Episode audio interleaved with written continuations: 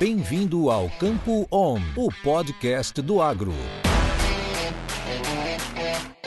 Estamos iniciando a série Minuto do Especialista.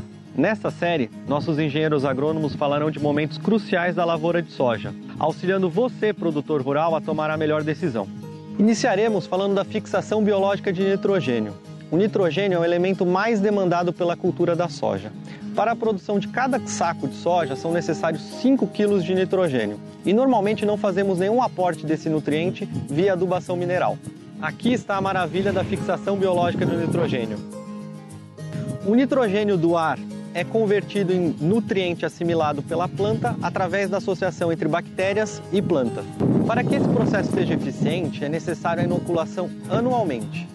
Além disso, são necessários fornecer dois nutrientes, cobalto e molibdênio.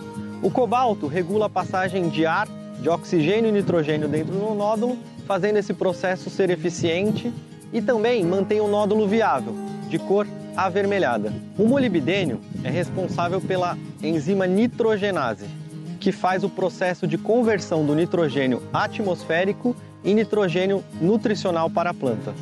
Dessa maneira, é essencial fornecer esses dois nutrientes.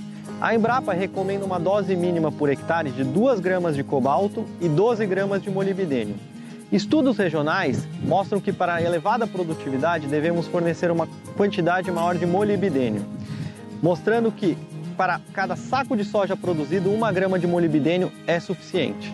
Não deixe de utilizar cobalto e molibdênio. Para uma alta produtividade, é essencial a utilização de uma aplicação complementar em parte aérea. Isso é conhecimento. Isso é Stoller.